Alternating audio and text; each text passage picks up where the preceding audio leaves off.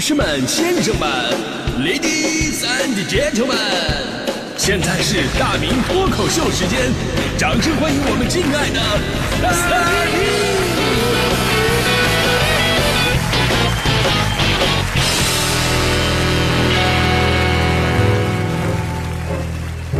好，欢迎各位来到今天的大明脱口秀，我是大明啊。今天咱们说说爸爸妈妈辈儿那些追星往事啊。其实你会发现啊，也许呢，他们会在你对某些明星爱得要死要活的时候，站出来义正言辞的，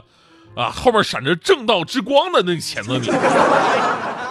真的啊，那一刻你甚至觉得自己真的像他们所说的一样堕落。呃，比如我爸最著名的形容娱乐圈的那句台词就是：“台上是疯子，台下是傻子。”啊。然而，当年有一次我在我们家翻开影集的时候，打开了我爸我妈年轻时候的照片，其中有一张我妈妈的黑白照片，深深的吸引了我，真的实在是太漂亮了，又清纯又淑女，跟现在那个唠唠叨叨的样子完全不一样。哎呀，这个女人的变化实在是太大了。然后呢，我就说了一句，我说：“哎呀，我妈年轻的时候这么漂亮啊！”结果我爸看了一眼，说：“那是山口百惠。”她年轻时候的梦中女神，哦，照片就夹在里边了。所以这个故事告诉我们一个道理啊，就是即便你父母不喜欢你追星，但是他们年轻的时候，他们也会有自己喜欢的明星偶像，只不过大伙追的方式不一样。就当年的追星呢，是把明星照片啊，就是收藏了，对吧？咱们是把明星照片贴墙上，那现在的追星是直接设成手机屏保，然后呢开始天天舔屏啊。你看似现在追星越来越放得开了，但是咱们加上时代的因素，就每个时代都有自己独特的疯狂。呃，你像我爸那会儿呢，就算是比较新潮的，他那个年代呀，就是很多日本的优秀电影进入到中国了，山口百惠是他的梦中女神，而高仓健就是他争相模仿的对象。高仓健那个年代有多火？一九七八年的时候，《追捕》当时在中国上映了，引发的轰动可以说是万人空巷。那也是第一次，人们觉得在电影里边，哦，原来那样外貌朴实的样子，但是内心非常坚韧的硬汉形象是这么的有魅力。可以说，高仓健的气质俘获了无数的女观众，就连那个给女主角真由美配音的丁建华老师，回家之后都嚷嚷着对自己的老公说：“你看看人家高仓健。”那为什么对我爸的影响也大呢？主要吧是电影里边那个高仓健穿那个风衣，当时可以说引领了时尚风潮。据说有家这个制衣厂的老板决定立马赶制出十万件跟高仓健一模一样的风衣出来，员工当时有点犹豫，十万件咱卖得了这么多吗？啊，结果呢，这十万件衣服两周之内就卖光了，满大街都是学着高仓健穿这个风衣，竖起衣领，戴着墨镜的样子，就你一眼看过去吧，你说满大街都是这样的人，你就感觉这条街危机四伏，这一眼看过去好像这条街没什么好人，你知道吗？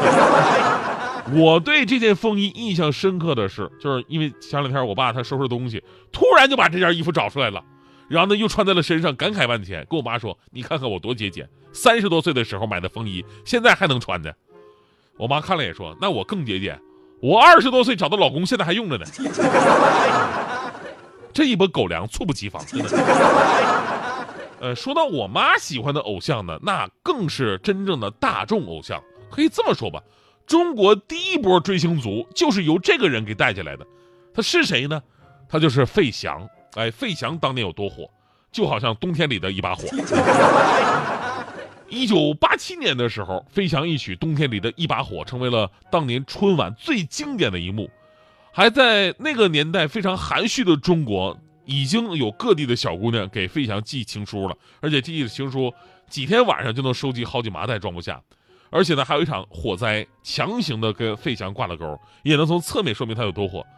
呃，就当春节晚会，费翔唱完这个《冬天里的一把火》之后呢，当年的五月六号，大兴安岭发生了震惊国内外的特大火灾。本来呢，这两件事毫不相干，但是呢，一九八八年的春晚上，其中有一个小品。有一个男扮女装的居委会大妈在宣传防火安全的时候说了：“哎呀，去年一个大个子唱《冬天里的一把火》，把大兴安岭给点着了。”，于是大兴安岭的大火是费翔烧着的，成为了多少年大家伙介绍费翔的重点，就好像介绍一个做火饭一样。更逗的是，八八年的元宵晚会上，费翔又一次登台了。啊，观众依然是不依不饶的，非要再听一次《冬天里的一把火》，非常怀念。于是费翔说了：“说有人说呀。”呃，是我给大兴安岭点着火的。为了将功补过，我今天要唱一首《小雨来的正是时候》。结果万万没想到，一九八八年夏天的时候，南方大雨不断，长江流域发生了特大洪涝灾害。于是人们又说费翔能呼风唤雨啊。而由于当年我妈已经嫁给我爸了，而且已经有了我，所以我妈喜欢费翔的方式呢也有所改变。哎，我跟你说，女人就是这样，女人就是这样，就没结婚的时候吧，就想，哎，我能嫁给这样的该多好；结完婚以后吧，觉得，哎，我能生一个这样的该有多好。所以从小到大，我都是背负着成为第二个费翔的希望负重前行。就是在我两百斤的时候，我妈断绝了这个念头，看清楚了事实。所以呢，从我们爸爸妈妈追星的经历往事当中啊，我们也可以看到，其实每个年代的人，尤其是在他们的青春期，都会有自己崇拜的偶像。而随着流行文化的发展，明星爱豆们也让我们躁动的青春有地儿安放。只是父母辈儿啊，往往会因为一部作品而粉一个明星，可能是一首歌打动了你，可能是这部电影给你留下了非常深刻的印象，所以我们会特别期待，哎，他的下一首歌啊，下一部电影啊。但是您看今天的娱乐圈，粉丝好像变成了付出更多的一方，啊，粉丝能干出什么事儿呢？从买下一颗小行星的命名权，到地铁站内铺满生日祝福，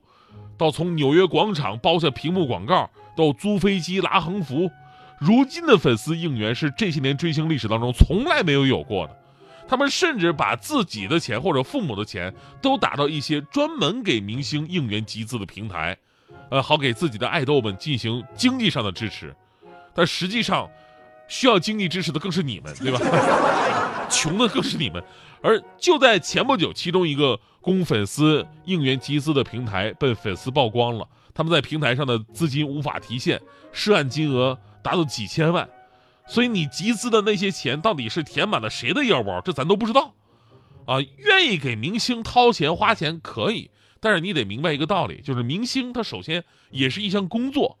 既然是工作，就必须要以工作业绩来说话。明星一定要有作品才能够对得起粉丝，就好像我们领导绝对不会因为我长得可爱而多给我一分钱一样。而且很多年轻人自己并没有赚钱能力，拿父母的血汗钱养活着一个陌生人，就这事儿吧，无论如何也会让。这个真正有恩于你们、你们的这个父母比较伤心，因为这个世界上你最应该报答的其实就是自己的父母，他们才是属于你的真正明星，他们也应该得到你最多的爱和保护。哎，我妈呀，真的说实话，就现在就经常这么教育我。我妈就说了：“哎呀，作为一个男人啊，一个人在外面，你受点委屈，哪怕是被别人指责骂，你该忍就得忍，要学会大度跟从容。但是男人也应该有个自己的底线，就是这个世界上有那么一个人。”任何时候，你都不能允许任何人说他，你要学会保护他，你懂吗，孩子？我当时我心里非常激动，我说我当然知道，母亲是这个世界上最不容别人诋毁的，他们欺负我是可以的，但是绝不能欺负我的妈妈啊！这时候我妈继续说，呃，儿子，你你先别扯没有用的啊，儿子，我说那个人呢，他就是靳东啊啊。真的啊，你你你也是干文艺圈的，你以后要见着你替我保护他啊，保护这个。妈呀，怎怎怎么就不是费翔了吗？